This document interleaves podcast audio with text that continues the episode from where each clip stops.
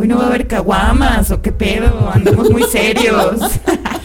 Fíjate, es una voz de esas como, como de las chicas cuando las tenían que ocultar en las noticias. Les ponen así el filtro de voz y las ponen volteadas de la cámara para que puedan dar un testimonio sin que descubran quiénes son. Es que mi vida de drogadicción no me permite.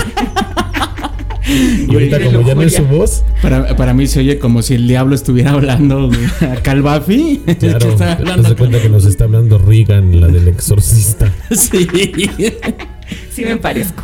Sí, de hecho sí le das el aire. ¿Cómo estás, Russo? Bien, muy chingón. Hoy te escuchas más profundo, más sensual, más, filosófico. Es que le ecualizaste diferente el micrófono. Sí. Le quemando las patas al diablo, se me hace. Yo creo que no.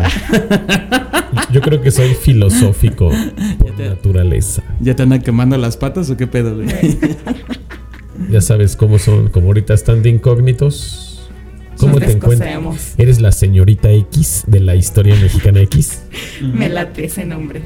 Ok, ¿cómo estás? Estoy muy bien, muy contenta de compartir el micrófono con ustedes. ah, es algo chido. Eh. Qué bueno, qué bueno. ¿Y tú a qué te dedicas? No puedo revelar. ¿Eres actriz porno? ¿Qué demonios? Compro almas, dice. Se me meten las almas. Ah, eso es todo, anda con todo esta mujer. Sí. Mis queridos narratofílicos, muy buenas tardes, ¿cómo están? Es una emisión más de Historia Mexicana X, el podcast dedicado a la historia de México de manera estúpida, creativa y graciosa. Yes. Ya vimos a Rusito y a la señorita X de este lado. Vamos a grabar hoy una emisión dedicada a la continuidad que tuvo este país horrible después de haber sido invadido por los españoles. Ajá. A la Nueva España. A huevo.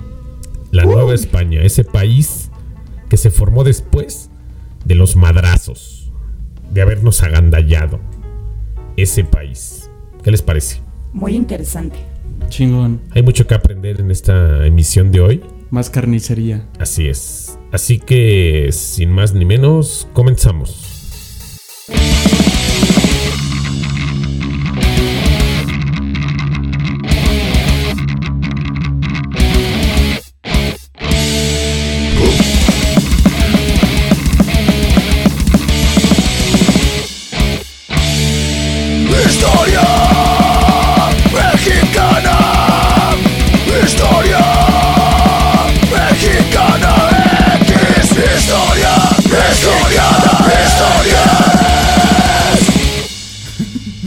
Término Nueva España fue acuñado por el propio Hernán Cortés, que le propuso al emperador Carlos V en su carta de relación de 1520 llamar a toda aquella tierra la Nueva España del mar océano, por su similitud con España y su fertilidad, tamaño y clima. Como ven, Hernán Cortés rompió madres, agandalló el imperio y le puso nombre a la tierra como la Nueva España. Bien cabrón. Es como si te metieras a la casa de tu vecino y empiezas a hacer desmadre y todo y ahora es mi casa, a la verga, ¿no? Sí. Exactamente fue lo que sucedió.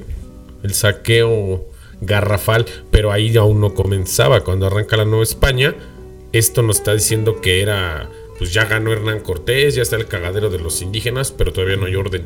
O sea, no ha llegado la corona, no hay nada. Están ellos solos, bien mugrosos, bien llenos de sangre seca en sus ropas. Ah, y bien apestosos porque no había desodorante. O sea, imagínatelos, un pinche baño ruso, no existía estos güeyes. ¿Cuál papel de baño? No, pues nariz, puras hojas o te metes al mar a lavarte bien y... O con tierra, o con tierra. Con arenita. Pero ¿cuál arena? Estamos en la Ciudad de México. Ah, no, sí es cierto que llegó hasta allá. Tierrita. Tierrita con hojas secas así, bien dura. Para que te limpiara a conciencia, en seco. Con una, con una piedra ya bien lijada, nada más para... Ándale, para sacarle brillo. iban a tener el orto. El diablo, güey.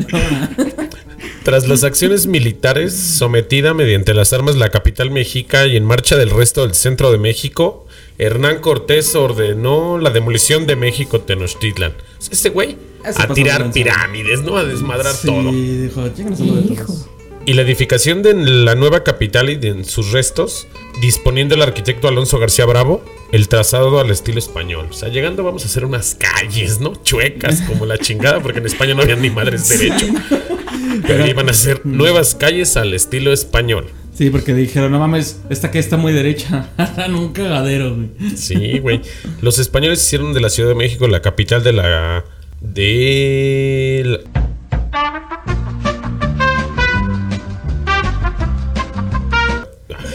Los españoles hicieron de Ciudad de México la capital de una construcción que denominaron la Nueva España, comprendiendo dentro de ella a todos los señoríos aliados o sometidos por las huestes de Cortés. La primera sociedad novohispana se construyó aquí, en el Valle de México. O sea, te das cuenta, llegan, desmadran, someten, acomodan y dicen, a partir de aquí es el reinado de la Nueva España. Pero Sí. violentamente infundido, un pueblo Sí. sometido, o sea, encabronado esto. Fue, fue la raíz de nuestra cultura actual. O sea, a final de cuentas, e- ese poblado místico que se hizo en el Valle de México, que de esa leyenda del nopal, la serpiente y la mamada. Y, y llega este güey y nada, chingue madre todos, y destruye. desmadrar. Así es. El sistema económico occidental fue implantándose gradualmente, incluyendo prácticas agrícolas, comerciales y financieras. Si bien muchas estructuras prehispánicas continuaron prácticamente intactas, como la movilidad de las mercancías, las estructuras de tributación y algunos poderes locales. Analiza eso. En ningún momento tocaron poblados externos. Siguieron continuando, aquí lo dice, continuaron las estructuras de tributación, o sea, de pago de impuestos, así como los agandallaban los aztecas, también los agandallaban los españoles y Sí, los pueblos que sometieron. Y todos los sometidos continuaban con sus poderes locales. O sea, no llegaron a mover cada pobladito a lo largo de, la- de Mesoamérica, sino nada más directamente a la cabeza.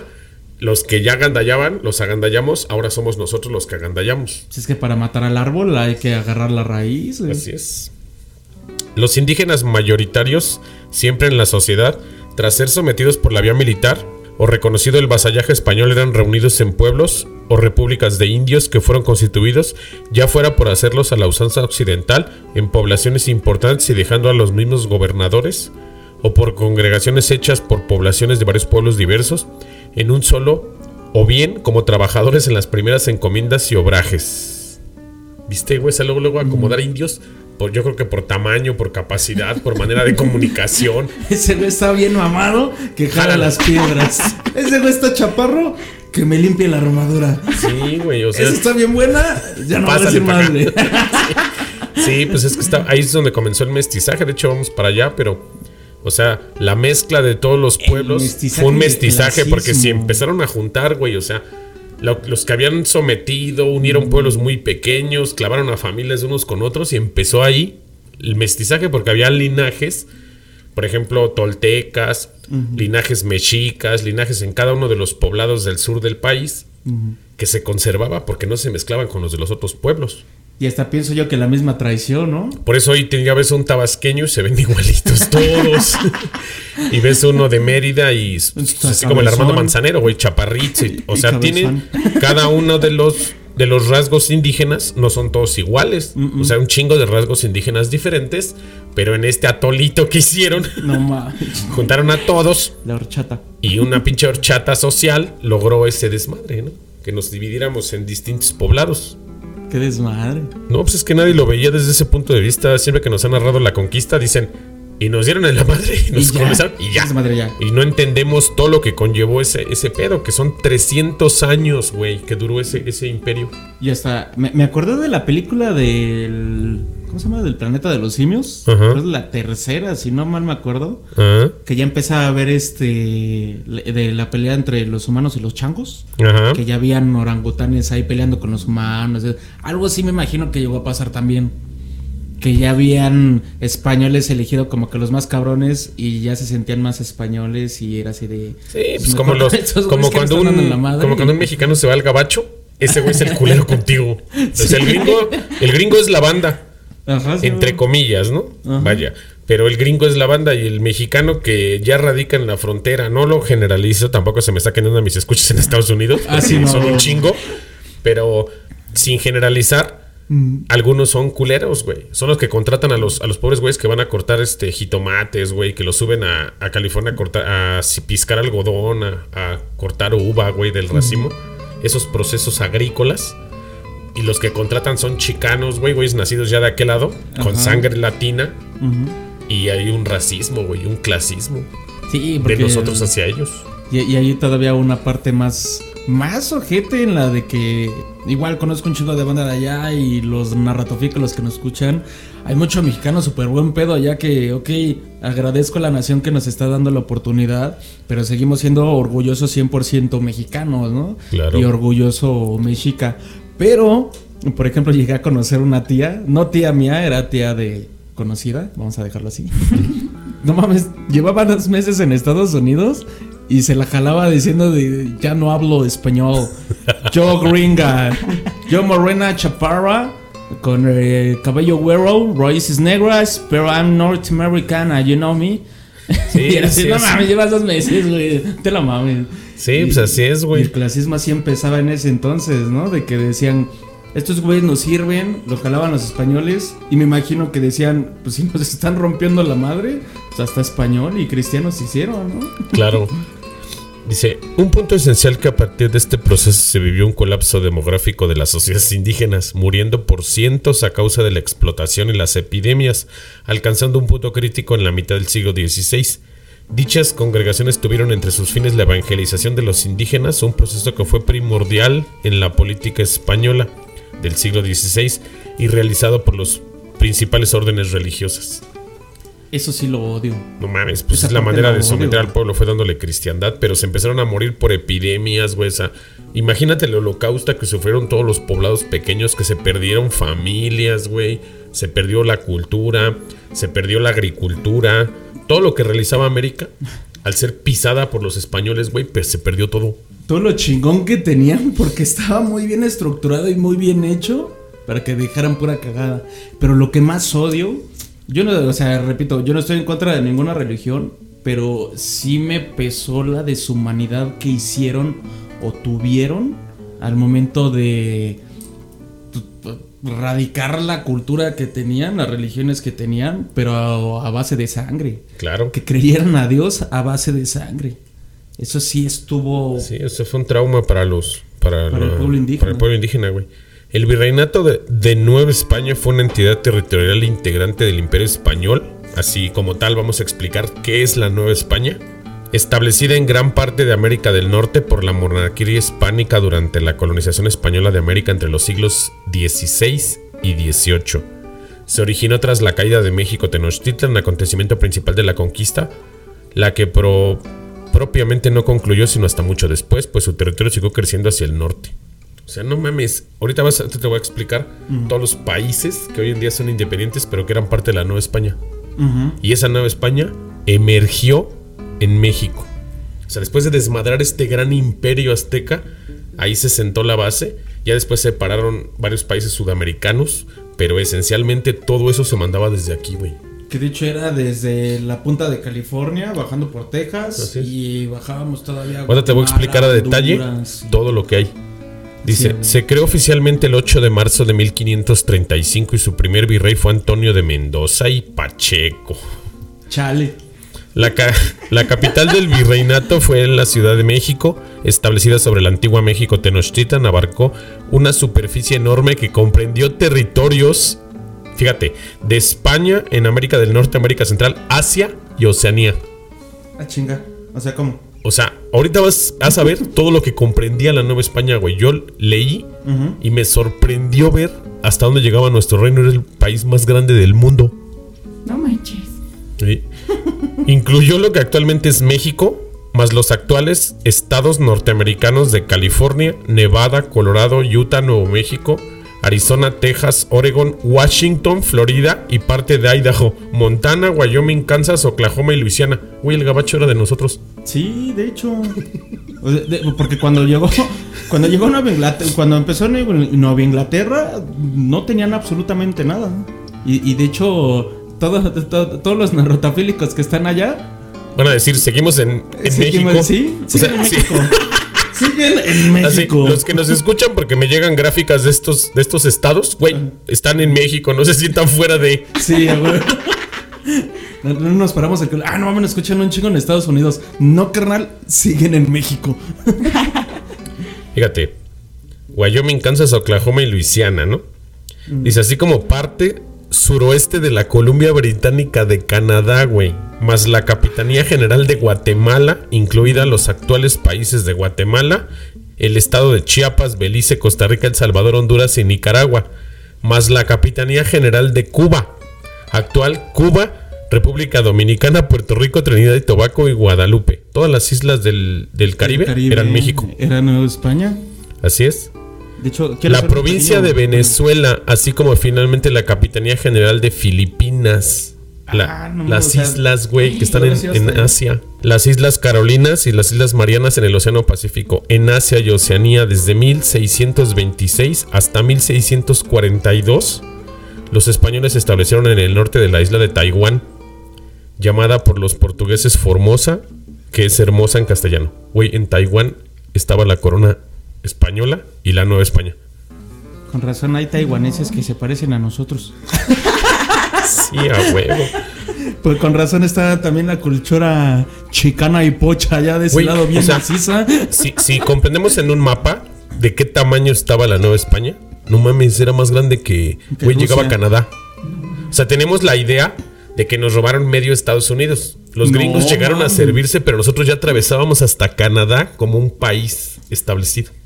Pero pues como no alcanzaba la mano hasta allá, Sí, lo abandonaron a su suerte sí. y dijeron, ah, chinga su madre. Ya que se sirva otro cabrón, ¿no? Sí. La organización política dividía el virreinato en reinos, capitanías generales. Los reinos fueron México y Michoacán en 1527, Nueva Galicia en 1530, Guatemala en 1540, Nueva Vizcaya en 1562, Nuevo León en 1569, Nuevo México en 1598. Nueva Extremadura en 1674, Nuevo Santander en 1746. Además hubo cinco capitanías generales, Santo Domingo 1535, Yucatán 1565, Filipinas 1574, Puerto Rico 1582 y Cuba Puerto 1777. O sea, se fueron estableciendo reinos de tanta extensión territorial que había que decían, no mames, aquí ya es otro pedo, aquí ya es selva, güey, aquí ya es mar. Y seguían siendo parte de la Nueva España Sí, pues, climas, no había, culturas, todo lo que se encontró ahí en medio, güey. no, no había nada y era así de, ah, Todo era me lo quedo, ah, me lo quedo. Pues ah, sí. ese también es mío. Sea, así se repartieron literalmente. Estas subdivisiones territoriales tenían un gobernador y capitán general, que en la Nueva España era el propio virrey, quien añadía este título a sus otras dignidades en Guatemala, Santo Domingo y la Nueva Galicia, y estos funcionarios eran llamados presidentes gobernadores, dado que encabezaban reales audiencias. Por esta razón, estas audiencias eran consideradas como petoriales. Las petoriales. Las petoriales.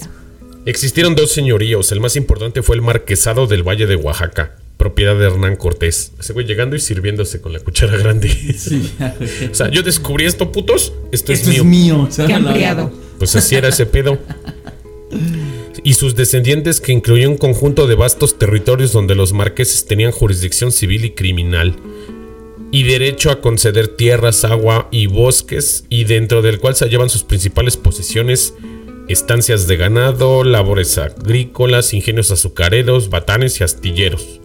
El otro señor fue ducado, el ducado de Atlisco, otorgado en 1708 por Felipe V a José Sarmiento y Valladares, ex virrey de la Nueva España, y casado con la condesa de Moctezuma. Seguían teniendo, para poder dominar a los pueblos, tenían la realeza indígena. Se habían casado todos los virreyes con las hijas de, Moctezuma para poder continuar ese Todo linaje, güey, y que sus hijos de ellos fueran unos mestizos que toda la banda obedeciera. Qué bonitas debieron haber estado las princesas. Pues sí, eran, una mezcla de- eran unas morenazas de fuego. Que la fecha sigue marcando, ¿no? ¿Cuántos europeos no están acá enamorados de. ¿Cómo se llama? De, de, De, Camila el- Cabello y de Ariana Grande. Susana Zabaleta. Ándale, esas son las que marcan.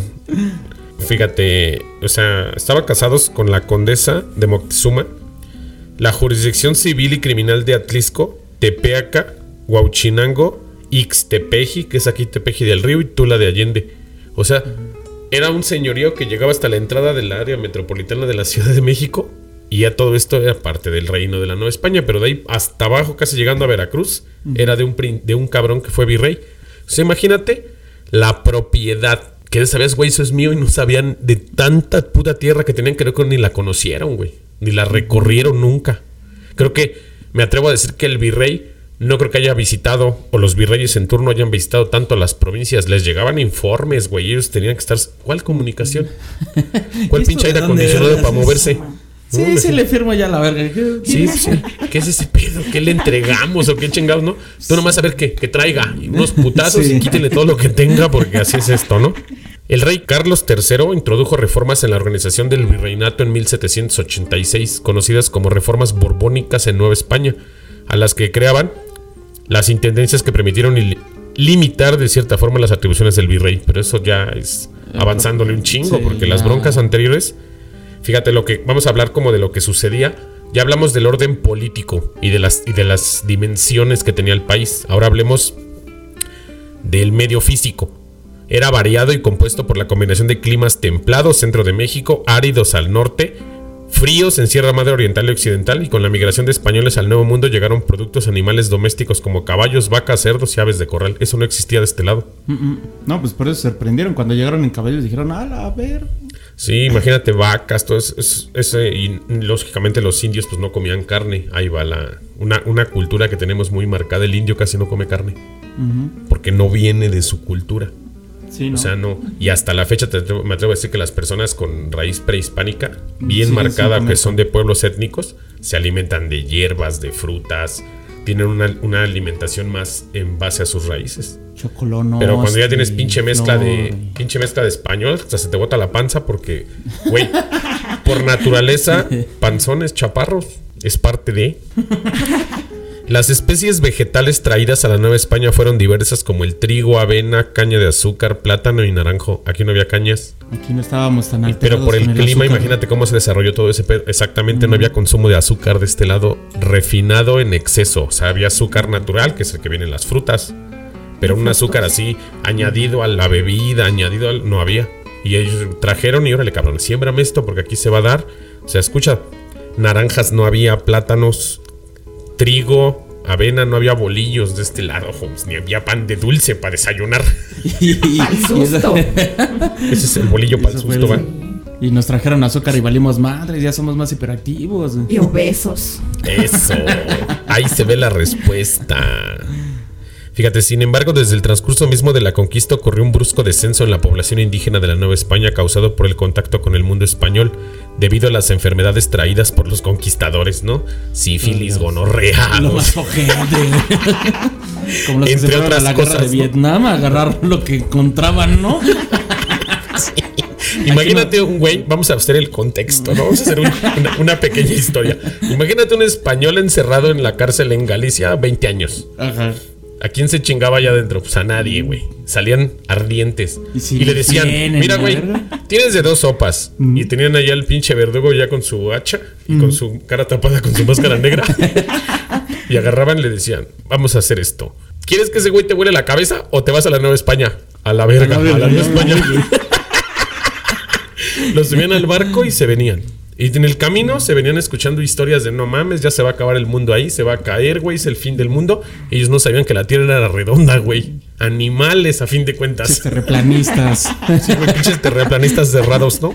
Y este, llegan a la Nueva España, güey, lo sueltan y pues encuentran frutas que no conocían, fauna, clima chido, güey. Estabas encerrado en una jaula. Caderas, chichotas. Exactamente, güey. Ahí iba, exactamente eso iba. Y de repente te encuentras mujeres morenas, altas, delgaditas, como todo, ¿no? Sensualonas, Caderonas, piernonas. riéndose y viéndote. Así como una risa de, mira qué cagado, está bien apestoso, pero pues ahorita lo bañamos al cabrón. Todo barbón, güey. O sea, véanme. todo barbón, todo panzón, así. Y, la- y las indígenas así de, pues va. Como, como Imagínate cuando bar, se bajaban 20, 30, 50, 100, 200 güeyes en ese estado que te estoy diciendo, mil güeyes de un barco. Güey, a violar hasta los conejos, güey. lo que- La depravación total. Sí, imagínate que se encontraban en el camino hasta viejitas, arreaban con lo que se moviera, ¿no? "Ah, huevo". Exactamente, güey. Entonces, ¿cómo estaba el pinche propagadero de enfermedades sexuales? A lo más, cabrón. que Entonces, llegas y de este lado que estaba muy cuidada esa parte en, la, is- en, la, en el México prehispánico, y estos güeyes llegan como salvajes, güey, pues no mames, nos desmadraron todo. Aquí había salubridad y Sí, güey, aquí se lavaban la cola diario, esos güeyes se lavaban una vez al año, cuando entraba la primavera. Neta. Chale. Yo por no bañarme una semana me dicen que ya huelo Sí, ya te corren de tu casa. ¿no? sí, también te dejas de bañar dos, tres días y ya están viéndote de, ay, a ver a qué hora te metes a bañar. Oh, estamos chupando tranquilos. Hay que ahorrar agua, tomen cerveza. Sí, está cabrón. Fíjate, a raíz de que trajeron el transcurso mismo de la Nueva España, el transcurso mismo de la Nueva España ocurrió en un brusco descenso de la población a raíz de todo ese pedo, güey, de la de las enfermedades, de las infecciones, todo. ¿Y qué dijeron? Pues hay que ir por un chingo de africanos esclavos. Ya hay otra mezcla. Y traen los barcos llenos de negros. Ahora imagínate un pinche negrote con 30 centímetros de tubo. Delicia. Es que es la net- fíjate el pensamiento, ¿ves? ¿Ves cómo el pensamiento de- se va hasta esos años? Pero las indígenas igual tuvieron mezcla con esos negros y surgieron castas que te las voy a explicar Ahí, con ahí- detalle, ahí ¿no? te va otra historia. Vamos a hacer otro pequeño cómic. Imagínatelas después de que ya tuvieron intimidad con estos güeyes que llegaban y, y fue así de como que una pequeña decepción porque pues del otro lado no había tanto tamaño porque ya estaban acostumbrados a aquí Algo pequeño, ¿no? Algo tranquilo. ¿no? Como que dijeron, Promedio. "Ah, bueno. Y llega el negro que ya como que toman la relación de si nosotros somos morenos y hay un tamaño promedio como que entre más cocido más pasadito, ¿no? Sí, pues sí. Los Entre más negro, más se inflamó. Fíjate, otros factores que influyeron en la despoblación fueron la pérdida del equilibrio ecológico del mundo americano, la falta de producción de alimentos, distribución inequitativa de la riqueza, desplazamiento de la agricultura por la minería y el comercio, sistemas de repartimientos que afectaron la mano de obra, reducción de las superficies cultivables, introducción de la ganadería y nuevas medidas que cambiaron el sistema de cultivo. Los religiosos radicados en el territorio del virreinato consideraban como un castigo divino la muerte de los indígenas a causa de las epidemias. No mames, pasa- O sea, llegaban diciendo que eran éramos salvajes por subir a un güey a una pirámide y sacar Matarlo. al corazón vivo, pero los, los quemaban, este, se empezaron a morir y todo y ah, señal divina. Sí, señal divina.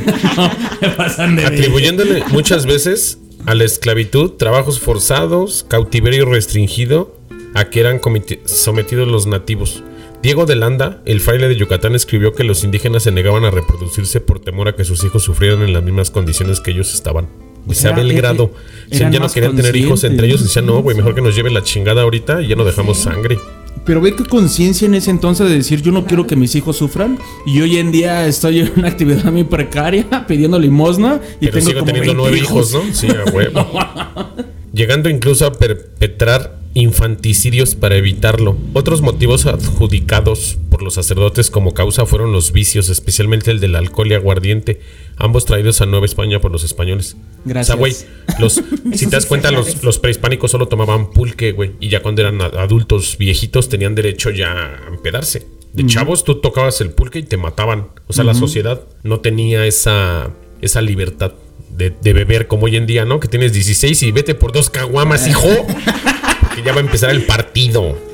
Y tienes 30, ya tienes de la sed que quiere destruir tu familia. Exactamente. Y ve, güey, o Por sea, el alcoholismo, a, a raíz de que a los indios ya no había ley. O sea, imagínate el sufrimiento, güey. Imagínate el trauma psicológico que tenían ellos al ver erradicada su forma de vida.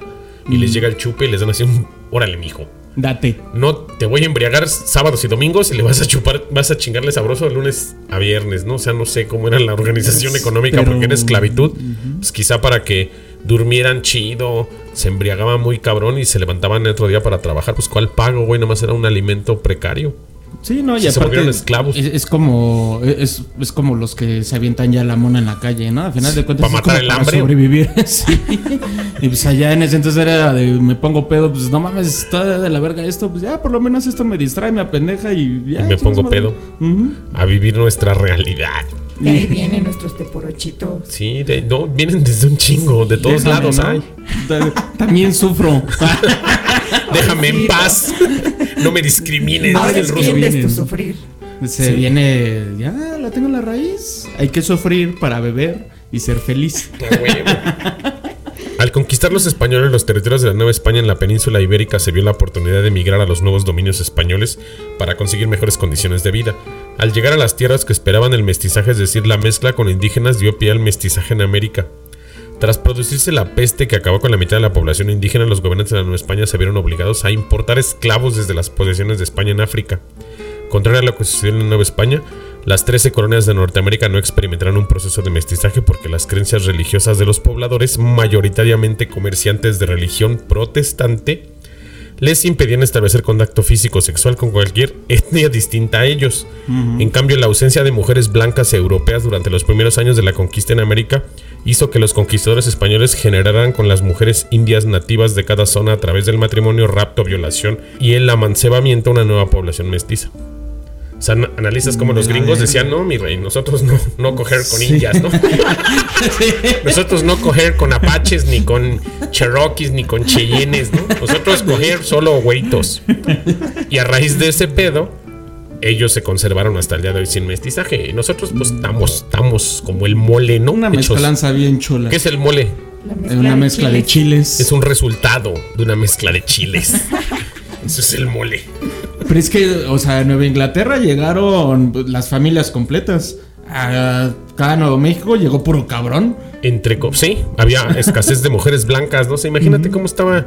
Llegabas y llegabas a un pueblo y el- algún señorío tenía 50, 60, 70 niñas ahí, no, pues arreaban esos güeyes así como de 10 para ti, 10 para mí, 10 para allá y empezaron a crear una población mestiza al 99%. A Somos nosotros, güey. Todo México tiene sangre mestiza. No existe raza pura en México de ninguna índole, güey. Desgraciadamente somos mezcla y producción de violaciones, Así es. y ese pedo. güey. Así es, y encontrar nuestras raíces hasta esos tiempos es un pedo, porque pues esos güeyes que venían en el barco no traían su puto nombre en orden, los de acá menos. o sea, Sí, ¿cómo saber de dónde chingados venías, no? por eso bebo. Así es. No, pero estaba cabrón. El mestizaje fue realizado casi exclusivamente por los varones españoles, nunca por las mujeres, lo cual muestra que no se trataba de una ausencia de prejuicios raciales. El español nunca se casaba con una india, simplemente tomaba varias indias como concubinas, generalmente las que servían en su casa, y tenía hijos con ellas. A pesar de que las indias habían sido convertidas al cristianismo, era impensable para un español casarse con una de ellas, solamente se casaba con las europeas cuando llegaban a Nueva España y era con ellas que tenía sus hijos legítimos, lo cual no le impedía seguir procreando con sus siervas o con, con sus concubinas indias. O sea, eran unas pinches horchatotas Sí. ahí en la casa. Pero, no, mames, o sea, e- e- ese fue el legado que se nos fue quedando. ¿Tú O sea, qué opinas de eso? Sí. No, mis neuronas están a todo lo que da, eh. No mames, ¿no? Hombre, Están es- procesando este pedo bien loco. Sí, fíjate. La- pero tú, o sea, imaginando este pedo, ya, ya te pones a analizar y date cuenta que por eso el mestizaje, güey, no tienen registro. O sea, y pasan los años y existe ese como esa pérdida de identidad en la gente, güey. O sea, no tenemos una raíz, no tenemos. Fuimos hechos literalmente como pinches animales de, de- De de ganado. güey. Como si fuéramos sido este, animales de, de carga o, o es- o le- literalmente esclavos productivos. O sea, no sí. era. Me cae que yo creo que en algún momento le dieron de comer de esa gente a la misma gente.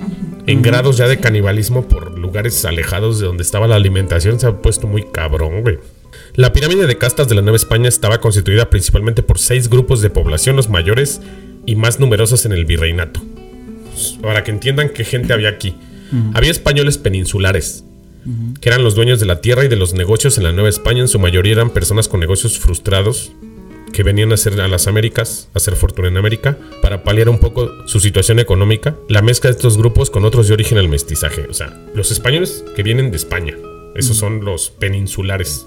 Luego vienen los criollos, que son los hijos de españoles peninsulares pero radicados en el virreinato. No gozaban de privilegios como sus padres, pero participaban semiactivamente en la administración de los bienes y en los trabajos públicos menores. Este grupo social lideró la caída de la Nueva España hasta el siglo XIX. O sea, los criollos no tenían derechos, a pesar de que eran es- españoles, pero no natos allá. Eran natos de este lado, y no tenían mezcla prehispánica para ni madres. Eran el 100% de sus raíces de sus padres, pero al nacer de este lado no tenían derechos. Ya mamaron. O sea, el control estaba de aquel lado. Mestizos. Este es el producto de la mezcla entre españoles e indígenas. Eras quienes eran quienes trabajaban en los productos de la tierra y el campo. O sea, eran los que estamos explicando, que eran hijos de concubinas de indígenas, Indígenas. pero no tenían derechos, güey. Simplemente, pues chingale, mi rey. Taliste un poquito más güerito que tus hermanos. Pero pues ni pedo. Pásate pa' Te acá. toca. Sí, pues sí. Y luego estaban los indígenas nativos, que eran nativos de la Nueva España, perdieron el dominio de sus tierras tras la conquista y se vieron obligados a trabajar en sus tierras para los intereses españoles, constituía la parte más numerosa de la población hasta ese momento. Sí, pues esa era toda la población Sí, que o les sea, quitaron todos eran todo indios, y- güey. O sea, uno que otro criollo, bueno, varios criollos, uno que otro mestizo, o varios mestizos y, pocos españoles. Pero el dominio estaba así en, en escalafón y estaba bien, bien organizado los cabrones porque tenían sometida a la población y eran menos. Pero bueno. Luego siguen los negros, Nica. los nicas. Traídos desde África para realizar trabajos forzados en las minas, se mezclaron de inmediato con las indígenas. Sí, clase social con la que tenían más relación y así nacieron los zambos. Los Sambo zambos. es una mezcla entre negro e indígena, Que a la fecha todavía hay comunidades en Veracruz. pero no al y- 100. Todos deben tener mestizaje a huevo, güey. Ah, este no, pedo sí estuvo o como sea, no son completamente negros, pero hay muchos sambo. Ajá, hay comunidades mucha- de sambos muy. que es unión entre, ya lo escuchamos, entre negro y mestizo y Mm. indígena. Y luego están los asiáticos, el grupo menos numeroso de la Nueva España. Eran en su mayoría chinos y japoneses que realizaban negocios de forma esporádica en el territorio, pero muchos de ellos se centraron en la Nueva España y así crearon una nueva casta, los cambujos, que eran asiático con India. Ese sí no los conocía. Pinches chinos están en todos lados, güey. Sí, esos güeyes son un virus. Esos- Ah, hablando de chinos, ah, tenemos una escucha en Japón. Nos Ah, saludó esta sí, semana y me dio, me dio un chingo de gusto que nos escribiera y que nos dijera que escucha nuestro programa en Tokio. Ah, y pues está, un saludo hasta allá, cabrón. ¿Cómo se llama? De Chale, ¿Cómo soy un pinche error? Soy un ser humano sin sentimientos por no saberme su nombre. Igual lo acabamos Pero de es chido el chavo. De agriega. Y aparece en... Se llama Alexi Bodom. Alexi Bodom. Alexi, Alexi Bodom. Así aparece en Instagram. Y es nuestro escucha que se ha reportado hasta el dedo hoy en Japón. Qué Saludos. onda, qué chido. Ahora sí, alguno de ustedes nos escucha desde otro país, no sé. Como hay una comunidad aún pequeña de escuchas en países que no son Estados Unidos y México, si nos quieren saludar, nosotros los vamos a nombrar en los episodios. Y estaría muy chido conocer de dónde nos están escuchando. O sea, ya más o menos vimos las estadísticas y sí nos preguntamos, ¿qué hace un cabrón hasta allá, güey? Sí, que es un mexicano perdido en Rumania, ¿no? Dice aquí en los números, güey. Me votan así, güeyes, que digo, no mames, o sea, me sorprende que esté perdido ya. Y más me sorprende que nos escuche, güey. O sea, que le tenga. chido, O sea, está bien cabrón porque este güey, Alexi, güey, se- no sé si ya se chingó todos los capítulos, pero me aparecen 15 reproducciones en Japón. Entonces, Es este si es este güey, ya se chingó todos y te felicito, güey. Y si son gracias varios, que a toda madre, acábatelos y, y reparte el programa por allá. La comunidad mexicana, hazle la invitación para que nos escuche y a todos los que nos escuchen en este momento, que todavía son números, pues son buenos. En Estados Unidos y México nos cuesta más pedo porque es muchísima gente. Pero lo que es países así más alejados de México, pues sí estaría de lujo que nos saludaran y nosotros les vamos a regresar el saludo. ¿Va? Y Y- qué chido que este par de borrachitos hayan llegado hasta allá. Ya- no, y ya. estén contando la historia de una manera distinta, porque ahorita que lo platican, pues sí es completamente diferente a lo que a mí me han enseñado. Claro. Esa es la padre. función de este programa. Somos la CEP de a de veras. Son la verdad. Somos la verdadera sede. Yo lo sé, yo lo sé. Es que obviamente en la escuela jamás te van a contar este pedo. O sea, en la primera no te van a decir vinieron, violaron, desmadraron y deshicieron, ¿no? Nada más vinieron, pusieron su bandera, conquistaron y ya la chingada, ¿no? Sí, no Y te platican los explica que fue putazos. un tanto.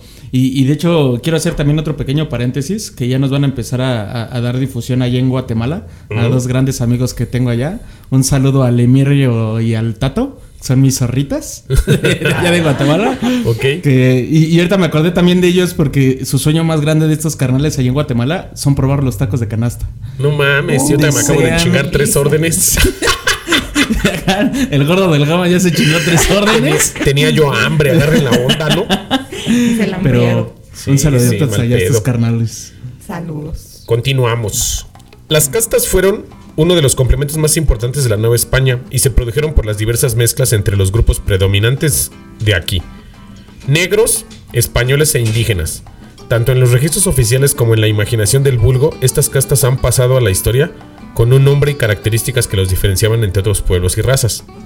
En la jerarquía social, las castas principales eran las surgidas a partir de la unión de un español con un miembro de una clase social más baja. A partir de las mezclas de estas surgieron el resto, la clasificación de las castas no era oficial. Así se crearon varios sistemas en los que varían los nombres y las uniones, a excepción de las principales que suelen tener las mismas denominaciones.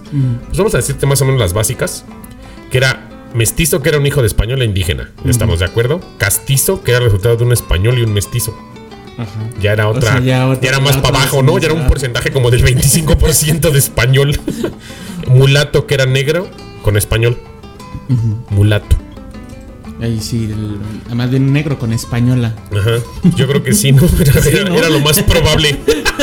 Sí, o, o va a ser otro No, cómic. pues también igual encontrábamos unas, unas negritas bien en orden y, y- oye, padre, ¿no? Papantla. Tus hijos vuelan. No, pues sí traían con queso, ¿no? A ver, me ibas a contar una historia.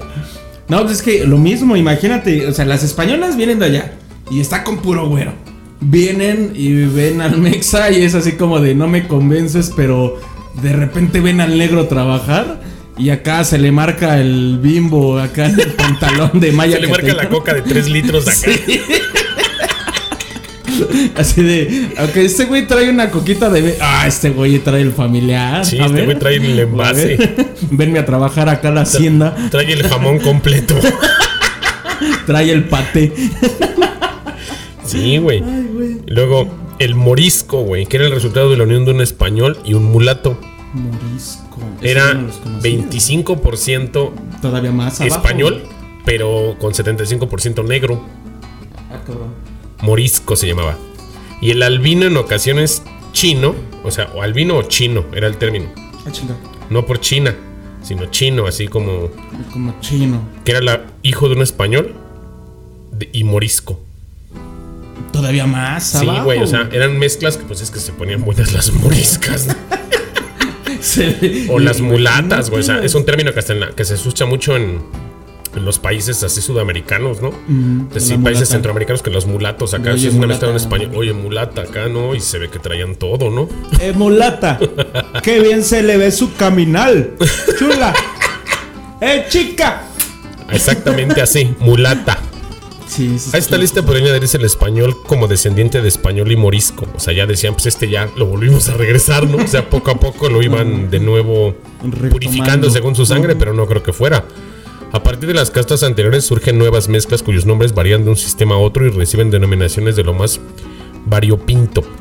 Tomatras, Toma atrás. el tomatras, el saltatras, el tenten, tentenelaire, el lobo, el zambaigo, el cambujo, el genirazo, el albarazado, el, el calpamulo, que intentan clasificar la gran variedad técnica que supuso el mestizaje en la Nueva España. O sea, había un chingo de Había mezclas, de chinos con negros, mestizos con negros. Hay una de canción todo. de la maldita vecindad que se llama este, El, Castas este, ajá. que viene en el disco de baile de máscaras Ajá. y todos los versos un saludo a la maldita vecindad el- los todos los los los versos de la canción te Hablan están diciendo todas las mezclas de sangre en la rapeada.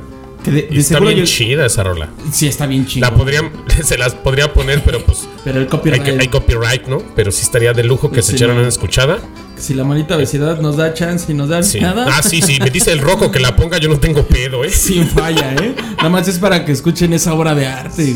del disco Pero- baile de máscaras De, de, de toda esa mezcolanza, como que llegó un punto que dijeron: Ah, ya, güey, no sé cómo llamarte. La todos son mexicanos. Así es.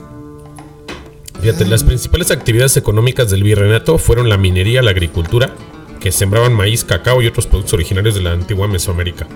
La ganadería, introducida por los europeos, quienes trajeron la mayor parte de los animales criados. Y el comercio, limitado únicamente a las posesiones españolas, actos de mercantilismo. Otro elemento importante en el desarrollo de la Nueva España fue el papel juzgado por la Iglesia Católica. Ya empezamos mal, ¿no? Ya es lo que odio. que logró una gran, un gran poder al adquirir grandes propiedades y monopolizar la educación, los servicios de salud y otras áreas de la administración pública. Pero pues a fin de cuentas creo que ya lo venimos a saber hasta que fue la independencia, güey. La iglesia como que sí llegó a acomodar un chingo de cosas que dijo, ya, güey, ya gandallaron todo, ya se sirvieron con las indias, ya, ya hicieron el matadero y medio, güey. Ya vamos, ya a, vamos a poner orden. a poner como orden, güey. También estuvo la Inquisición pasándose de verga, Sí, cabrón. mames, Pero mames. tenían este. ah, O sea, no hubo tantos asesinatos como creyéramos. ¿eh? De hecho, vamos a hacer un especial de la Inquisición para que escuchen que no fue gran ma- masacre en México por parte de la Inquisición, ni por parte tanto de la iglesia, fue más de la banda. La iglesia sí llegó pues, a gandallar tierras, como quieras, pero masacre, masacre fue por los conquistadores y los que se vinieron repartiendo la tierra. Esos Después de que ya habían tomado orden, ya no los mataban porque sí, como lo comentamos, morían por, pues, por enfermedades, por desnutrición, por otros procesos que ya no fueron bélicos, ya fueron más pues por desmadre, por falta de salud, por Pues todo lo la que se misma conllevó. depresión, ¿no? Del Varias cosas que hicieron que se los fuera llevando poco a poco, ¿no? Los recursos minerales hallados bajo el suelo de la Nueva España como importantes centros mineros fueron Guanajuato, San Luis Potosí, Zacatecas e Hidalgo. Construyeron una de las más grandes fuentes de riqueza para la corona, para la corona española, utilizadas en Europa para financiar gastos de Estado, costes de guerras o para acuñar monedas circulante. O sea, luego, luego llegaron y a servirse de las minas, güey. Pues aquí había oro, plata, cobre. Cuánto el- metal tiene México, güey. Lo que habíamos subido en las redes, que acá está el Mexa viendo el oro y de repente llegan con espejos. No, pues y aquí había de a madres de oro que para ellos estaba Sí. chido, pero pues hasta ahí, güey. Es, No, brill- estos es brilloso, es elegante. Pero qué cagado, güey, que, que el oro eh, tenga un valor tan cabrón en el mundo. Un metal, güey, vale un chingo. No sé quién lo mandó pedir del espacio qué pedo. ¿Quién Pero el oro, güey, vale para todas las culturas y la plata. Ahora sí que la, la minería, güey, fue la actividad económica que más impuso, más impulsó tuvo en el virreinato. Pues cualquiera podía echar a andar una mina siempre y cuando entregase la quinta parte de sus ganancias a la corona. No mames, en ese tiempo, cámara, haz lo que quieras, pero vas a dar el 20% de lo tuyo. Pues siguen siendo los impuestos actuales, ¿no? Sí, sí, eso siempre ha sido. Sí, como, y aparte, pues la iglesia pasaba todavía por una cucharada. Decía, a ver, mi rey, repórtese con algo, ¿no? Dios no te va a dejar entrar a su reino si no me traes de lo que ya sacaste. Así es. Fue además un incentivo para la conquista, exploración y colonización de nuevos territorios. Las principales minas de la Nueva España fueron la de Zacatecas en 1546, la de Pachuca en 1552, Fresnillo y Guanajuato en 1554 y finalmente San Luis Potosí en 1592. O sea, los primeros 100 años de Corona, rájale su Hay madre. que encontrar todo lo de valor, güey. Así es. Estas ciudades también recibieron la gran cantidad de pobladores debido a la esperanza de muchos novohispanos por conseguir un mejor nivel de vida. O sea, un chingo. Escuchaban allá en España, no mames, es que a tu Allá hermano ya le está yendo bien chingón allá, porque ya tiene, Qué curiosa historia. ya mandaron una cartita para allá, para la España, ¿no? Y le decían, no mames, que tu hermano se está rayando bien cabrón, y ya tiene como 50 indias y como 60 hijos con ellas, y Y ya tiene un chingo de tierras, y vete con tu hermano, porque aquí nomás andas pendejeando con tus amigos en la banqueta. Aquí nada más tres plazas tomando cerveza y vino. Ya se venían para acá y hacían lo mismo, se reproducían con las con más indias dinero. y llegaban a gandallar. Pues sí, güey, era cuando había billete, ahora sí. Según Eduardo Galeno, las minas exigían grandes desplazamientos de población y desarticulaban las unidades agrícolas comunitarias. No solo extinguían vidas innumerables a través del trabajo forzado, sino que además indirectamente abatían el sistema colectivo de cultivos. Los indios eran conducidos a los socavones sometidos a la servidumbre de los encomenderos y obligados a entregar por nada las tierras que obligar, obligatoriamente dejaban o descuidaban. O sea, güey, los jalaban así de ahora la, la mina, cabrón, y no se te preguntaba y le quitaban Y la lo tierra, güey. No mames. mío. Sí, no, fue una tiranía Pasada de manchada. El beneficio de patio fue descubierto por Bartolomé de Medina en 1554 y su principal consecuencia fue un incremento de la activación de la minería, pues el nuevo sistema requería de menos tiempo, menor mano de obra, reducía la cantidad de trabajadores necesarios para la obra, sin embargo la obra de Medina requería un mayor costo económico. El sistema estaba formado por sal, pirita de hierro, cobre y mercurio, conocido entonces como azogue, pero el costo fue paleado rápidamente y la minería siguió su crecimiento. O sea, mejor usa un chingo de indios, ¿no? Sale más barato. Por eso tanto resentimiento de mucha gente que dice, güey, no mames, se pasaron. Pero ya fue un chingo. O Sí, sea, los países- culpables de todo eso. Lo decimos ya- hace. Puta, güey. Hace Ajá. 100 años. la- países como Japón, güey. Países como Alemania, güey. Países como Francia, güey. Sufrieron ocupaciones de la Primera y Segunda Guerra Mundial y otra vez ya son primer mundo, güey, ya están desarrollados, resurgen de los putazos. Y nosotros, ¿cómo nos quejamos de estos pedos que fueron hace más de 300 Y ya años, Toda esa gente que hizo y deshizo eso desmadre ya no existe, ya Sí, ni al caso, ya. los que sufrieron ya no estamos sufriendo y se siguen quejando y es de ya no mames. Sí, sí está bien cabrón ese pedo, Rusito. Son de las cosas que digo, no mames. La economía de América se estructuró en función de las necesidades del mercado europeo, al servicio de la corona española. Los territorios americanos enviaban a Europa oro, plata, cobre, mercurio, diamantes, alimentos como el azúcar, el cacao. Recibían sal, vino, aceite, armas, paños, telas, artículos santuarios y además de esclavos. O sea, mandaban de aquí para allá madre y media y de Sí, regreso venía güey. lo mismo, ¿no? O sea, chingo de intercambio de Intercambiado de- Sí, güey, o sea, el, el- o sea, imagínate los alimentos, la descu- descubren el maíz de este lado, güey, encuentran este el cacao, güey, el chocolate llegó a Suiza, dicen el mejor chocolate lo hacen en Suiza, o sea, imagínate los No suizos mames. en detalle como tienen la producción de leche, la producción de sus otras cosas que son muy ad hoc, los quesos, ese pedo. Ajá. Ahora procesan el cacao como chocolate, dicen, no mames, encontramos el oro El negro, oro negro. cabrón. Y el mundo se ha regido a raíz de ese pinche café. producto, güey, que ha salido, salió de los... Y aquí, pues sí servía como alimentación, pero no al, al, al grado con el que lo tomó el mundo, güey. Pero de hecho aquí, Ajá. o sea, antes de ser colonizados y todo el pedo, el cacao valía más que el oro. Porque era delicioso para los reyes. Y los reyes le dieron la propiedad de que fuera como si fuera una moneda. Pero tráiganme cacao. O sea, era como que el impuesto más virreyes, cabrón. así todos los gobernantes de sus regiones. Ajá. Págame con cacao, papi, Págame no hay con pedo. cacao porque esta madre está bien deliciosa. Sí, güey. Y ya bien pinches diabéticos. el puerto de Veracruz fue su principal puerto al Océano Atlántico. En el Acapulco, el principal Océano Pacífico. El principal fue el Océano Pacífico. Ambos puertos fueron fundamentales para el comercio ultramarino, especialmente con Asia, como fue el caso del galeón de Manila, también conocido como la Nao de China, que era un buque que hacía dos viajes al año entre Manila y Acapulco. El Nao. Es muy sonado allá en las costas el Nao. Hacía viaje entre Manila y Acapulco dos veces al año. No mames, ese barco iba y venía y llevaba y traía y Es gonorrea y no sífilis. y... Opio, las dormideras. llegaban las- ahí, ahí fue cuando empezaron a entrar las dormideras a Acapulco, ¿no? Ese chingo de chinos bien drogados, ¿no? Llegando en ese pinche barco y los negros de aquí van para allá y págame con opio, pero- papi. Yo me fleto, yo me cargo ese tronco, pero dame harto opio. Dame más opio, ah. No, se ponía cabrón. Ay, güey. Fíjate, cuyas mercancías eran después transportadas por tierra a Acapulco, a Veracruz, posteriormente reembarcadas de Veracruz a Cádiz, España. Aquí era el cruce, güey. Era el paso. Como el canal de Panamá se ocupa hoy en día, en ese tiempo no, Aquí pues era más en corto. En México, crúzamelo en caballito, en, cárgate esos inditos que se lo carguen en el lomo y le caminan a Veracruz, hijos de la chinga, lo van a dejar del otro lado. Estaba cabrón, güey. No mames. Fíjate, así pues los buques que zarpaban de Veracruz iban generalmente cargados de mercancías de Oriente procedentes de los centros comerciales de las Filipinas, más los metales preciosos y recursos naturales de México, Centroamérica y el Caribe. Sin embargo, estos recursos no se tradujeron en desarrollo para la metrópoli debido a la frecuente inmersión de España en guerras en Europa, así como por la constante merma al transporte ultramarino hecho por los asaltos de las compañías bucaneras ingleses y los corsarios holandeses. Ahí Los piratas. güey. Los piratas. O sea, los ingleses empezaron como de a ver qué tranza de aquel lado, porque estos andan Pues, moviendo muchas cositas, ¿no? Es que como dices, se retomó ese sabio dicho. Híjoles, te voy a mentir de dónde es porque la verdad no me acuerdo, pero entre más caos, más orden llega a haber.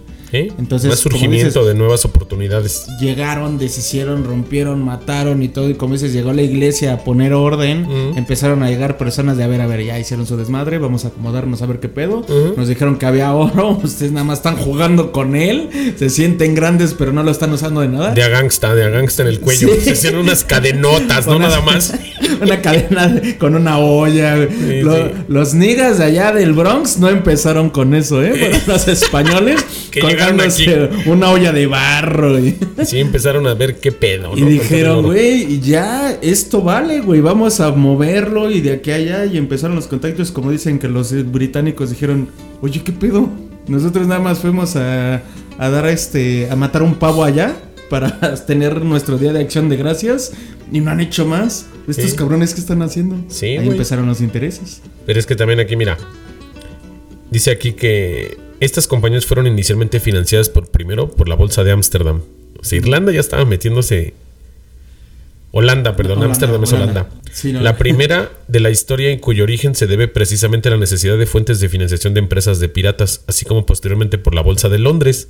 Lo anterior es lo que algunos autores llaman el proceso histórico de transferencia de riqueza del sur hacia el norte. Que qué cabrón es la humanidad, ¿no? Sí, Voy a financiar a la lacra. Para que se Para que moche, empiece a ver qué porque pedo, estos ¿no? güeyes ya están sacando billetes. O sea, España era un país mal organizado. hinchando. Estamos de acuerdo que España no tiene una cultura Sí, tan no. ordenada como otros reinos, porque España pues Pero fue se estaban hinchando. fue invadida ¿no? por los moros, ¿no? O sea, España tenía ya.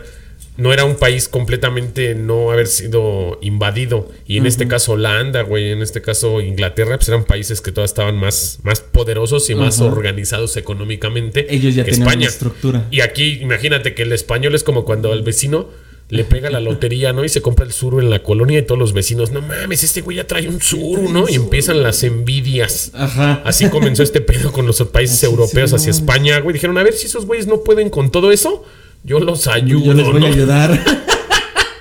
Y estaba el transadero sabroso. Benditos piratas. Hacia 1565 la corona estableció las reglas para el cultivo de planta de plantas europeas en América. El trigo fue el principal cultivo de los españoles en el virreinato y tuvo su mayor auge en la zona de Atlisco, Puebla.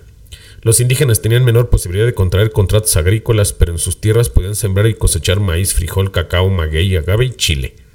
La caña de azúcar fue el cultivo más protegido por la corona y a diferencia de otros su producción no estaba limitada a un grupo social y ello benefició a dueños de campo, cañeros, ingenieros, dueños de los ingenios, azucareros, molineros y trapiches. Coyotitos, en pocas palabras. O sea, todo el mundo se benefició con la siembra de azúcar porque la caña, güey, se ocupaba cabrón Madres. en todo el mundo. Es que el azúcar es adictiva. Sí, güey, y era- y comenzaban a desarrollar esos ingenios aquí en las zonas cálidas de México. Ponle en la madre. Y se daba bien. Bueno, se da bien aquí en México la caña. Fíjate, la vid, lo que es la uva, y el olivo fueron de los productos agrícolas más desarrollados por los españoles peninsulares del virreinato, pero su comercio terminó en 1596 por proteger los intereses de la corona. Fue entonces cuando comenzó el comercio del gusano de seda, con moreras plantadas en todo el país, fue especialmente en el Bajío. Fue de esa planta que Miguel Hidalgo obtendría los recursos en su época de párroco de Dolores Hidalgo. Sin embargo, los mercaderes solían enfrentar la competencia de los vendedores de las Filipinas, pues su seda oriental solía ser más apreciada que la producida en la Nueva España. Yo no sabía que aquí hacían seda, güey. Empezaban a hacer seda, pero no era la misma calidad ¿Sí? que la que estaba del otro lado. Que a la fecha sigue siendo la seda de allá la más La cara. chida, ¿no? Sí, porque aquí tiene seda, pero pues es como para limpiarte el culo, ¿no? sé. Es seda como papel de baño. sí. La agricultura del mundo indígena tenía como base el maíz, que fue añadido como principal alimento a la dieta diaria de los novohispanos. Junto al frijol y al chile, el maguey era usado para la producción de pulque, papel y otros productos. Consistía en una planta de fibras secas a la que se le extraía la pulpa de sus espinas y se hacían agujas y clavos. O sea, las Ya puntas del maguey. a- sí. Y empezaban los aretes chacas, ¿no? El agave era producido en la región de Jalisco, donde fue explotado junto con el añil a partir de 1750 por industriales franceses como André de Saint-Joliet, un francés, güey. En Mm. el pueblo de Tequila se fabricó a base de agave la bebida homónima. Ahí Ahí arrancó este pedo. ahí empezamos. Ahí es donde empezó el pinche alcoholismo crónico. Y ahora decir que una de las bebidas Ah. que más, ahora sí viene orgulloso el mexicano de su tequila, Del pero el tequila. tequila. literalmente fue un francesito François. loco que se vino a, a destilar agave Sí. y encontró ese sabor que, hijo de toda su pinche madre, cómo nos ha movido la humanidad. De hecho, no, el tequila en todo el mundo es tequila, luego luego lo reconoces con México. Nosotros somos orgullosamente tequileros, pero viene de un francés. claro. Y es Gran algo que, decepción. que como cultura no tenemos, eh, no sabíamos qué pedo, ¿no? O sea, muchas cosas que surgieron en la Nueva España, te digo, la minería, el comercio de, de, de distintas maderas, güey, de plantas, animales, frutos, cuanta madre se hacía de este lado. Que aquí sabemos, obviamente, la, la- la plata se dio muchísimo. Obviamente, el robo del oro estuvo muy cabrón. Sí, pero, o pues sea, sí. toda esa parte que mencionas de todas las plantaciones, o sea, todo el producto, toda la materia prima que se vino a producir aquí. Porque si nos empezaron a usar como la. Como la bodega, el almacén, para empezar a producir Claro. y llevarlo allá al viejo mundo.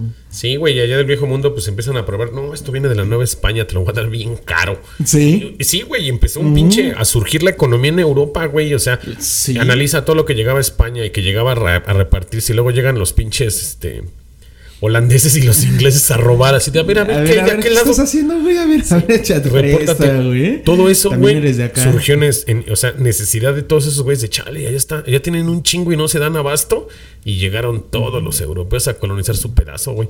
Portugal llegó a gandallar Brasil. Sí. Lo- no, vaya, las colonias inglesas llegaron a gandallar la parte norte de América. Y así, güey. Sí, porque Cada pinche Porque vieron el negocio, o sea, porque allá no tenían que pagar sueldos, no tenían que buscar, no tenían que ser humanos, tenían un este, ¿cómo se llama? Su tiempo laboral. Y aquí no, aquí no le tenían que pagar a nadie. A lo mucho ya cuando empezaban a llegar compraban esclavos, pero pues, los eso, explotaban a entre comillas, comprar, eh, son como los Algunos marranos. Nada más les ponen un bote de comida y reproduzcanse, cabrones. ¿no? Sí, ya ya teníamos hartos esclavitos. Y, y así fue. Qué Nos, us- nos usaron de. Nos usaron de fábrica. Así es. Desde principios del siglo XIX, el virreinato cayó en crisis, agravado por la guerra contra las tropas francesas en la península, que era España contra Francia. Y a su consecuencia directa fue la crisis política en México de 1808, que acabó con el gobierno de José de Iturrigaray. Y más adelante dio pie a la conjura de Valladolid y a la conspiración de Querétaro. Comenzaron a levantarse en armas de este lado. Esta última fue el antecedente directo de la independencia de México, la que al consumarse en 1821 desintegró el virreinato y dio paso al primer imperio mexicano, el que finalmente se, corona- se coronó Agustín de Iturbide. Y esto ya se los conté en el episodio 1 y 2 de esta serie. Y regresamos, fue como la que se vuelve un ciclo y otra vez. El- ¿Qué el ciclo antes de de- esos pedos? Esto. Ya lo saben. Qué chido, ¿no? Fue, fue el. O sea, es una historia. La verdad es una historia demasiado ojete. Desgraciadamente, así es la historia. No nos, este. No nos vamos a quedar rezagados ni resentidos de que solo fue en México. En todo el mundo, ¿no? Pasó ese pedo de que. Tuvo que haber matanza, muerte, sangre para llegar a constituir lo que vivimos hoy en día. Que a la fecha, desgraciadamente, vemos algunos países que nos quedamos con esas raíces y seguimos viviendo con esa mierda. De que Y no tenemos las ganas de, de olvidar y trascender y aplicarnos, sino vivir siempre con esa represión, esa, esa esclavitud mental, güey. Deja tú de física. No, impartida es- por la iglesia, güey, hasta el día de hoy. De los países más desarrollados del mundo son los menos religiosos. Eso De hay que hecho. tenerlo siempre bien presente. De hecho, y o sea, yo puedo decir, eh, siempre que digo nosotros, obviamente no nos tocó, o sea, ni, ni de pedo, tal vez sea otra vida que haya pasado, pero pues está muy claro que no fui indígena, No, pues, pero este, o sea, Si traes desgraciadamente... perforada la nariz y la barba y si te veo, si te tiño un poco de mugre, sí, ya me veo si vas a parecer un apocalipto, cabrón. y luego pero- cómo hablo, no mames. y luego con ese como pinche acento tan de cabello, no, me cae que a ti te, ve- te encuentro en la noche para no distinguir tu tono de piel. Me das miedo, cabrón. Buenas noches, joven. ¿Qué hora es? Como 2, 3 de la mañana, vea. Qué bonito reloj. No, así estamos, ahorita nos vemos, güero. Pero como dices, vivimos con esa esclavitud mental en vez de querer progresar. O sea, Claro. nos seguimos eh, esclavizando. No nada más, o sea, sí con la religión, con lo que nos están vendiendo. Somos Claro. esclavos de las modas, somos esclavos de... Güey, me, me caga que, güey, ya abrió una tienda nueva, vamos a comprar allá. Güey, lo mismo me cuesta en la paca, me hacen burla por comprar en la paca. Y güey, está bien Me- chida. Yo también soy bien pacas. Que es que con, güey, 250 varos una playera, con 250 varos me compro 6 en la paca. Y está Sí, más chingón. Hasta más. Sí, de hecho, yo no tengo pedo que traiga todavía la sangre seca o una bala perforada. Un balazo. Un balazo ahí en el Picayelazo en el riñón Sí, de la pues playera. chingón, La está lavamos. de moda. La lavamos y no hay pedo. Aparte ya te venden ropa bien cara rota. Así es. Esa ya viene rota, pero por uso. Más Sí, chingón. Fíjate que a mí me deja un, un entendimiento que yo no crean que cuando yo hago este programa soy un amplio conocedor del tema. De hecho, tengo ahí. Yo menos. Tenemos dos, tres, este. Dos, tres entendimientos de cada cosa que sucedió, pero al final cuando leemos y hacemos la preparación del programita, pues nos damos a la tarea de, de analizarlo, digerirlo y hacérselos ver a ustedes de la manera más ligera, como es la costumbre de este programa.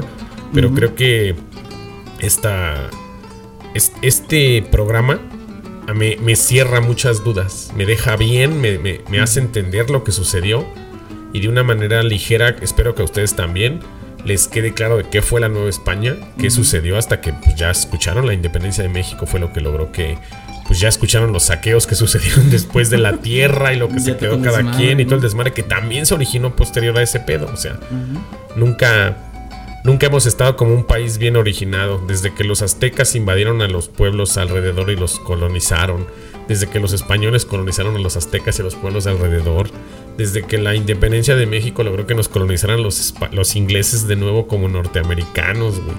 Desde que la revolución mexicana movió todo para que este país quedara en manos de los gringos, sutilmente nos damos cuenta que cómo le hacemos de pedo por un pedo de hace 300 años, si los pedos que nos suceden el día de hoy nos tienen más sometidos. Más que lo que pasó sometidos y tiempo. no lo arreglamos. Así es que no lo arreglamos. Ahora sí que mexicanos al grito de guerra. Sí, para eso sí estamos bien puestos, para querernos poner en la madre, pero a lo pendejo, ¿no? Sí. Esa manera de salir violentamente y no saber ni para dónde, ¿no? Pero ya se está soltando putazos Sí, y así, tu compa, güey, soy yo, soy. Ay, perdón, güey. Sí, sí, como mexicanos sí tenemos ese pedo, güey, como que por más que quisiéramos organizarnos, no, güey, vivimos, siento que parte de esa El gas. cámara, ¿eh? gas no, la es la basura, pónganse de acuerdo. Este, creo que tenemos el país, el país que merecemos, mi hermano. Desgraciadamente, sí. Que el día que tengamos algo de cambio de conciencia y hagamos cosas diferentes, Porque siempre le echamos la culpa a los que están arriba. Cuando desgraciadamente nosotros impulsamos a que estén allá arriba. Claro. Cuando uno mismo es el que, con las actitudes, con el valemadrismo que nos identifica, que a Mm. veces digo está chingón porque nos tomamos a la, vida más ligera, pero nos hace tanto mal. Desde pasarnos el alto, mear el poste, o sea, la educación y la cultura que Sí, tenemos sí. cada vez la estamos denigrando más y pues tenemos ese error, ¿no? De quejarnos cuando está- nosotros somos culpables de... así es. Pues ahora sí que este podcast ha llegado a su fin. Lástima que sea. Sí, así, sí. así es esto. Pero vienen historias más chidas que la SEP ni en una universidad nos van a contar.